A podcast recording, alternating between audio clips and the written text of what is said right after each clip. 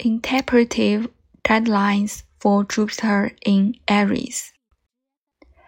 Seeks to grow and to improve oneself through confident, self assertive activity. Needs to rely on one's own enterprise and energy in order to have faith in life. Often has well developed leadership abilities. Opportunities arise through a single pointed release of energy toward new experience.